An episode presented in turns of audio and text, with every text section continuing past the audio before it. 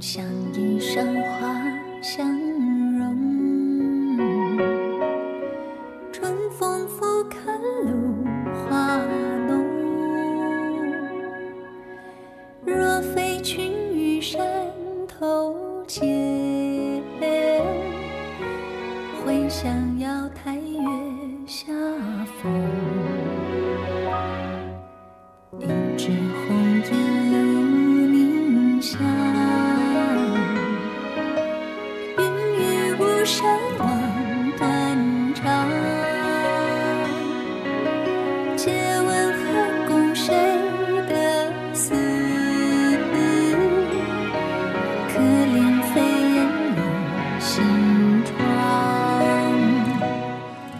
北京时间十二点零七分，这里是正在直播的文艺大家谈，来自中央人民广播电台文艺之声。各位好，我是小东。各位好，我是小昭。今天的文艺大家谈啊，咱们关注这样一档纪录片节目啊，百集纪录片《如果国宝会说话》。其实从二零一八年一月一号开始，这个纪录片登陆中央电视台的纪录片频道之后，影片精选了一百件国宝，每集五分钟的时间里，将文物及其背后蕴藏的一些中华文化娓娓道来，一个全新的视角和生动活泼的语言啊，吸引了很多人的一些关注，也同时能够重新的去认识那些珍贵的文物。如果国宝会说话，由中央电视台和国家文物局联合摄制。截至昨天，这个节目已经播出了二十集，每天播出五集。前五集在 B 站上的视频播放量已经超过了十四万，豆瓣的评分也高达九点一，收获了非常好的评价。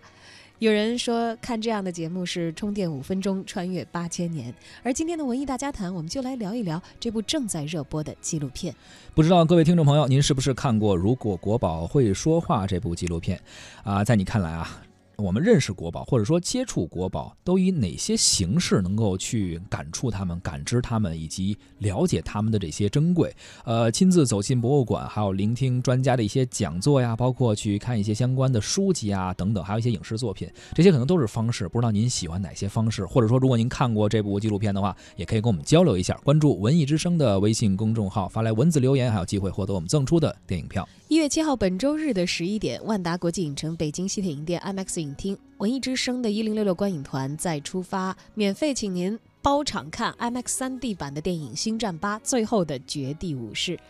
如果您想成为其中的一员，现在就可以发送您的姓名加上电话加上《星战八》到文艺之声的微信公众号参与抢票报名。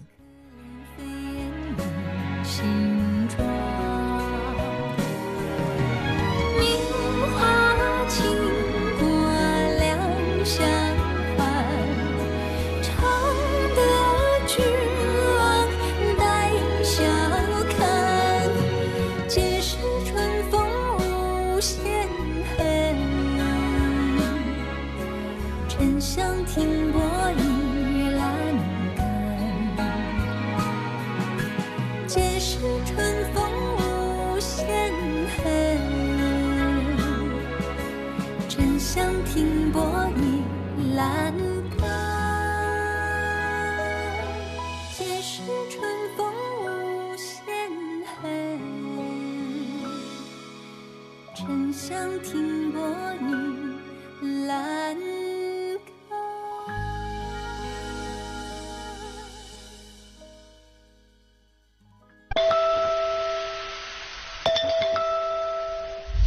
您有一条来自国宝的留言，请注意查收。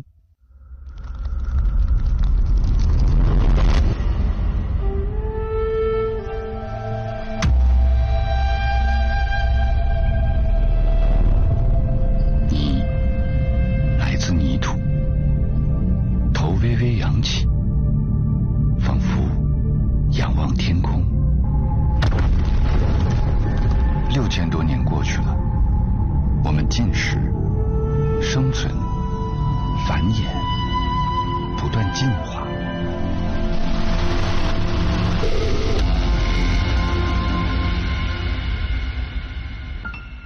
而今凝望着你，我们依旧在思索这一切的意义。人头壶，红陶材质，由仰韶文化先民制作于六千至六千五百年前。那时候的人们不断打磨手中的石器，开始驯养家畜，开垦田地，形成聚落。人类历史进入了新石器时代的纪元。陶是人类第一次从无到有的实验，在双手的作用下，土壤、水、火交织在一起，发生物理和化学反应，实现质的转换。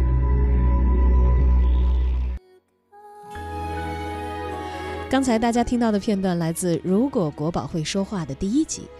他所述说的人物——西安半坡博物馆的人头壶，由仰韶文化先民于六千多年前制作。作为一件盛水器，人头壶见证了人类最初的创造力。作为开篇之作，人头壶也成功开启了文物会说话的篇章。有观众自发地为他制作了表情包，说他笑得像个六千岁的孩子。其实我们可以上网看一下这个人头壶的样子啊，然后真的是有点萌萌哒哈。而且说到啊对，说到这个仰韶文化，也确实当时六千多年前，咱们古老的先民都是。呃，仰韶文化也是在黄河流域嘛，在当时是呃，应该是河南出土的吧。当时大家都是先民们，也是挨挨着这个有河水的地方去生生活。然后说到这个仰韶的彩陶，也应该说是最早那个时候能够通过泥土啊，通过这种包括水啊等等发生一些物理和化学的变化，也是我们人类第一次去制作这些一种盛水也好，盛呃这些东西的一些容器吧，也是新世纪时期咱们这个祖先的一个智慧的一个体现。当然了，这些物证其实可能很多人嗯不太有机会去亲眼的见证它。嗯但是通过如果国宝会说话这样的一档节目呢，我觉得大家会有一个非常直观的认识啊。没错，而提到了纪录片呢，其实可能很多人的印象啊，我们之前可能看过很多纪录片，觉得好像有点枯燥，特别是说这种讲历史的、讲文物的，好像就是照本宣科的这种形式比较单一，去念这些东西。但其实国内的很多纪录片啊，就早经已经打破了这种固有的观念，他们用非常丰富多彩的形式啊，还有一些表现的手段，让我们去认识。比如说之前非常火爆的《我在故宫修文物》，这就不用说了啊。同时，这次非常一种灵活的一种表现的手法，也在《如果国宝会说话》中体现的非常的明显，里面的文物也变得非常生动和有趣起来。从新石器时代到宋元明清，摄制组的目光跨越了八千年，近二十位导演带领着团队拍摄了近百家博物馆和考古研究所，五十余处考古遗址，千余件文物。西安半坡博物馆的人头壶，河南博物院的贾湖骨笛，中国国家博物馆的红山玉龙等，多件来自于中华文明不同历史时期的重要文物，以多种不同的方式参加了拍摄，努力将文物最美的一面呈现给广大的观众。你看他选的这几件文物啊，都是非常有代表性的。刚刚说到人头壶，这个仰韶文化，这个陶，这是最早的一一个这种文物吧。然后说到贾湖骨笛，其实应该说是在我们音乐史学音乐史的时候第一件乐器，这个也是非常有代表性的。而红山的这个红山玉龙，我们也叫 C 龙，那个 C 型龙也是非常有代表性的。当时这个。呃，应该是红山文化的一个非常有代表性的，所以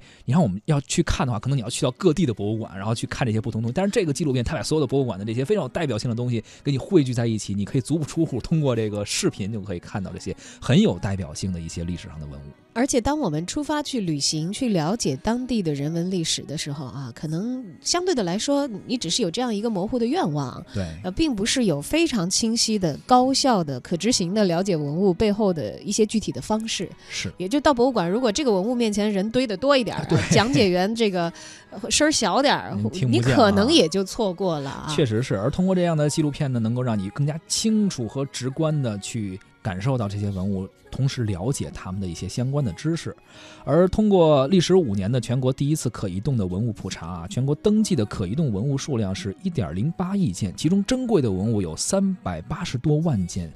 如何能让这些丰富的文物资源活起来？哎，从中选取一百件文物，又会呃秉承着怎样的标准呢？在这部纪录片中，我们来听听啊，如果文物呃如果国宝会说话的总导演徐欢他进行的介绍。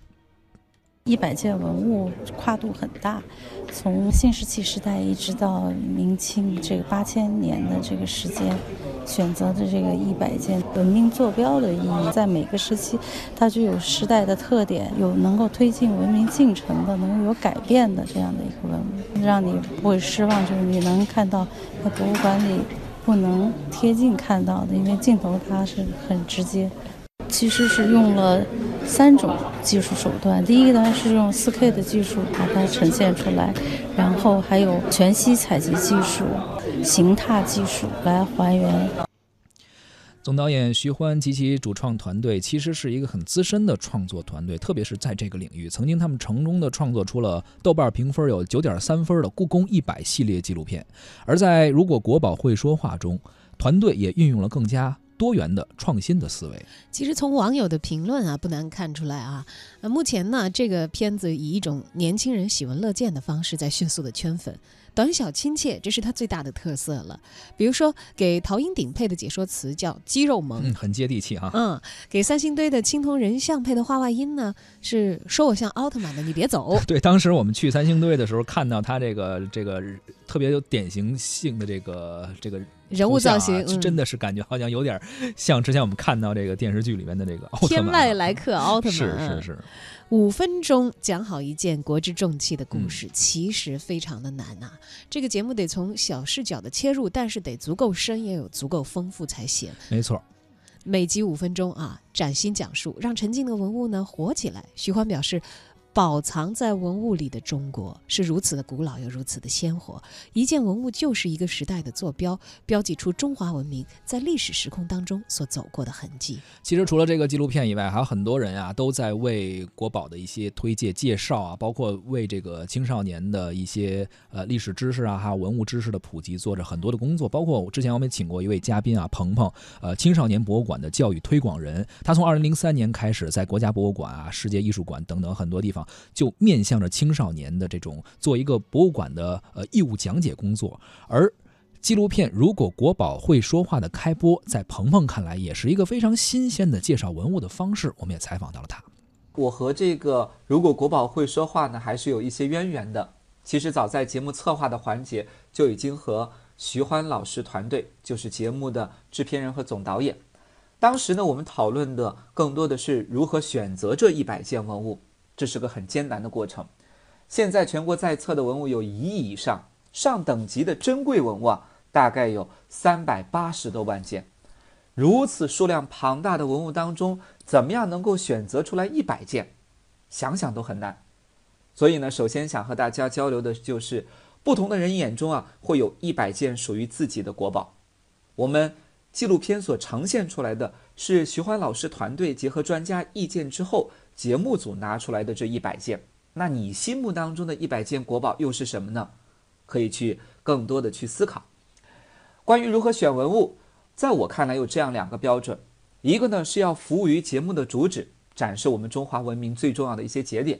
第二个呢就是不仅是要回望过去，更要立足当下和展望未来，找到这其中的连接之处。第二个想和大家分享的是节目所要想实现的。效果或者是他的目标是什么？很多次和徐欢老师交流，他一再强调这个节目想要实现的目标，更像是通过一百件文物呈现出来的文明的索引，为我们大家呢去走进浩瀚的中华文明，能够打开一个小小的通道，让我们啊可以继续顺着那微微的亮光向前去走，更多的去认识。因此啊。大家在看纪录片的时候，不能用求全求大的眼光去看它。最后第三个呢，想和大家分享一点我看这个纪录片的感受。在正式播出之前啊，我就有机会看到了纪录片初期的一些形象，以及包括后面的长篇等等。最为打动我的是这样四个方面：第一，它让文物啊真正有了温度。我们走进博物馆，其实更多的是要找到文物背后人的痕迹和人的温度在哪里。这些痕迹和温度有可能是真实的发生，比如说谁制作的它，然后谁曾经触摸过它等等，也可能是古人的认知和理念。我们这个纪录片啊，没有局限在介绍文物本身的信息当中，而是在众多的信息当中选择了最有人的要素的点进行挖掘。进行呈现，比如说红山玉龙啊，我们讲述它蜷缩的样子和胎儿在母体当中的形象，人类文明最初孕育的形象等等结合起来。第二个呢，就是用文物来讲述文物。其实呢，不是只拍了这一百件，而是用更为数量庞大的文物来说明这一百件文物。还是刚才讲到的红山玉龙啊，在节目当中把历代玉雕当中龙的形象都做了一个集中的表现，真正的做到了用文物来为文物来说话。第三个呢，就是穿插了现实当中真实的人物故事，用他们的讲述来让这个文物和今天发生了连接，有微妙的变化。比如说，在讲述陶银鼎的时候，讲述古笛的时候，都讲到了文物和今人的这种连接点。最后一个呢，就是使用到了不同的技术手段的呈现，让每一个短短的五分钟其实都是独一无二的，大家很难找到一个。标准的城市的呃表述方式，然后我们每一个都是属于这个文物自己的表达语言。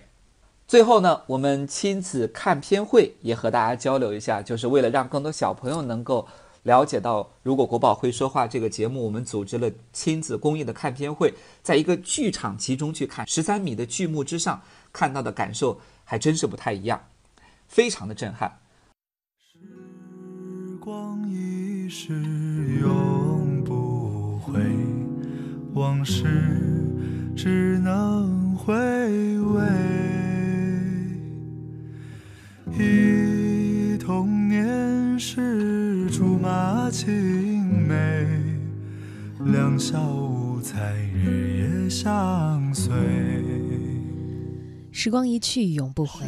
但是在过去的时光里，曾经活过的那些人们，我们的先祖留下了文明的结晶。确实是啊，这些文物国宝也正是当时他们的历史和文明的一个结晶的记录者、纪录品，能够留到今天。我们今天再去看到他们的时候，甚至可能当然现在没有机会去触摸了，你还是能够感受到当时那种文明的所在。而正如鹏鹏所说啊，其实这个如果国宝会说话这个纪录片里面，每集只有一件主角文物，但是在五分钟里边，你还是可以看到不少具有共同文明特征的配角文物。整个纪录片的。拍摄的文物有近千件之多，这个真的是涵盖了非常非常广泛、非常。多的数量的文物，尤其我这种不太有假期的人啊，会觉得是节约时间的一个很好的方法。而且就是五分钟，五分钟能够现在非常适应现在这种呃怎么说呢？媒体内容非常多元传播，而且很碎片化的这个时代啊，也是为了适应这种媒体融合的表达的需求吧。所以说，国宝会说话，从时间上，刚刚我们说五分钟一个一期，你就可以看到一些文物，包括从内容表现和解读手法、影像的构成方面啊，和传统我们印象中的纪录片可能有一些区别。我觉得可能是不是也考虑到，除了在传统的电视台播出之外，这个东西一定会上网，新媒体传播啊，符合现在的这个短视频的风潮。确实是，这节目中没有太多什么渲染啊和那种猎奇以及非常曲折神秘那种就是悬念的表达，也是避免了很多我们可能原来听上去有点高冷啊，你不一定能听得懂的一些非常学术的这种叙事，而是用了非常通俗易懂的语言，甚至说可能比较网络化的一些语言传播，尝试着跟咱们这些观众啊能够。平等的对话，让看这部片子的人就感觉好像挺接地气儿的，好像我也能听懂，哎，就是非常的通俗吧。对我们又打开了豆瓣儿啊，在豆瓣上其实看到它的分数，在我们开篇的时候，我们昨天看还是九点一分，今天已经涨分涨到了九点二了。来看看网友们是怎么评价这部纪录片的。啊，有一位名叫带刺的黑玫瑰说。呃，刚在央九看完了前五集，都是新石器时期的宝物，通俗易懂。非常喜欢博物馆的我，看这个节目简直激动的要哭出来了，给点一万个赞。还有一位网友啊，这个英文名是 C L A U D I A，他说六千年的时空流转，村落成了国，符号成了诗，呼唤成了歌。啊，你这个评论也很有诗意啊，文艺青年啊。是，嗯。还有这位叫星辰的朋友说，不愧是开年首播的央视巨制啊。立意拍摄、特效文案和解说都能看出来别出心裁，具备人文情怀。唯一的不完美呢，大概就是每一集篇幅实在太短了，我看根本不过瘾。中华文明源远流长，珍贵的宝物是不计其数的，灿若星河，可以讲述和聆听的故事太多太多了。看完很感动，也很自豪，期待这个系列的后续内容。国产纪录片也应该多出这样的精品。还有一位啊，Science，呃，January，他说的这个从节目的形式上进行了一个评论。他说，往往我们看很多那些综艺节目啊，特别是一些还有很多抄袭的这种综艺，觉得特别没意思。而从国家宝藏开始，包括这个他说到的，如果国宝会说话，他觉得央视做的这几部纪录片是真的是非常不错，也是教会了你如何去做这个纪录片，不要总想着去抄，而且这种。呃片子做出来之后，你抄都抄不了。这个确实让他觉得这才应该是中国该有的综艺节目。对我回想起来，当时我在故宫修文物火的时候啊，嗯当然这个大家有很多弹幕表达了对像王晶师傅这样嗯，这个文物修护工作者的一个敬意，还有对于。呃，通过这样的片子去了解我们所不熟悉的文保工作者的工作嗯和他们所服务的文物、所传递的文明，其实大家有很多的获益啊。但是我也记得，当时在这个我在故宫修文物火的时候，我看了一个他们制作的一个纪录片相关的。其实，在给我们呈现这几十分钟的视频的时候，他们底下的案头工作是非常非常大量的。是可以想象，呃，你要确信每一个呃需要输出的信息点，它是可考的、对无误的啊。这其实不是非专业人士可以达到的一个工作量。是，虽然我们只是看到最后它呈现出来的，哎，这些文物以及它最后旁白解说去说的这些，我们只是看到最后的一个呈现，但它背后可能需要做的支撑、做的工作，真的是前台前一一句，背后得有一万句。对，当然，其实我相信，对于呃文物和文明更加了解，就是历史底子和这个文博知识更扎实的朋友们来说，可能五分钟是不够的。我们也在评论里看到，呃有人说说像《舌尖》一样，一个毛病，抒情太多了，干货太少。嗯，说你五分钟你还不好好珍惜这个时间，多给我一点干货啊！但我相信，其实观众可能需求是有差异的，因为大家自己的背景知识、呃，这个储量是不一样的。众口难调，而且是啊，感兴趣的地方也不同。就像刚才鹏鹏讲的，说其实可能这个片子想做的呢是一个索引，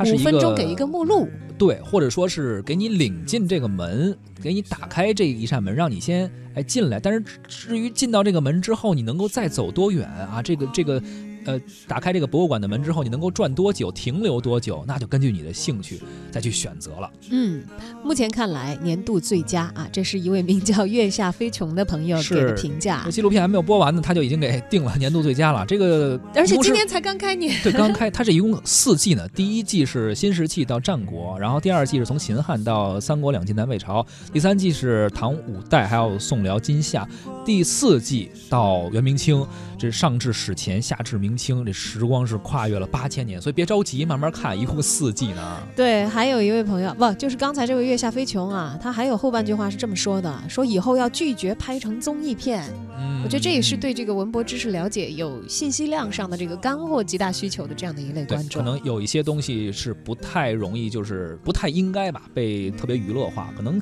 门槛可以降低一点，然后可以通俗化一点，但是可能要有一个尺度，大概是这个意思。嗯，不管怎么样，国宝会说话，让国宝说话了。对不仅仅是说话，还让我们看到了他非常具体的真实的面貌。确实是，啊也是能够让观众从中了解到咱们中华文化的博大精深，体会中华文化之美啊，看见美好的中华。而接下来还有哪些活过来的文物将进行呈现呢？啊，您可以继续关注一下。如果国宝会说话，上半时段咱们就聊到这儿，下半时段小赵和小东继续和您聊文艺。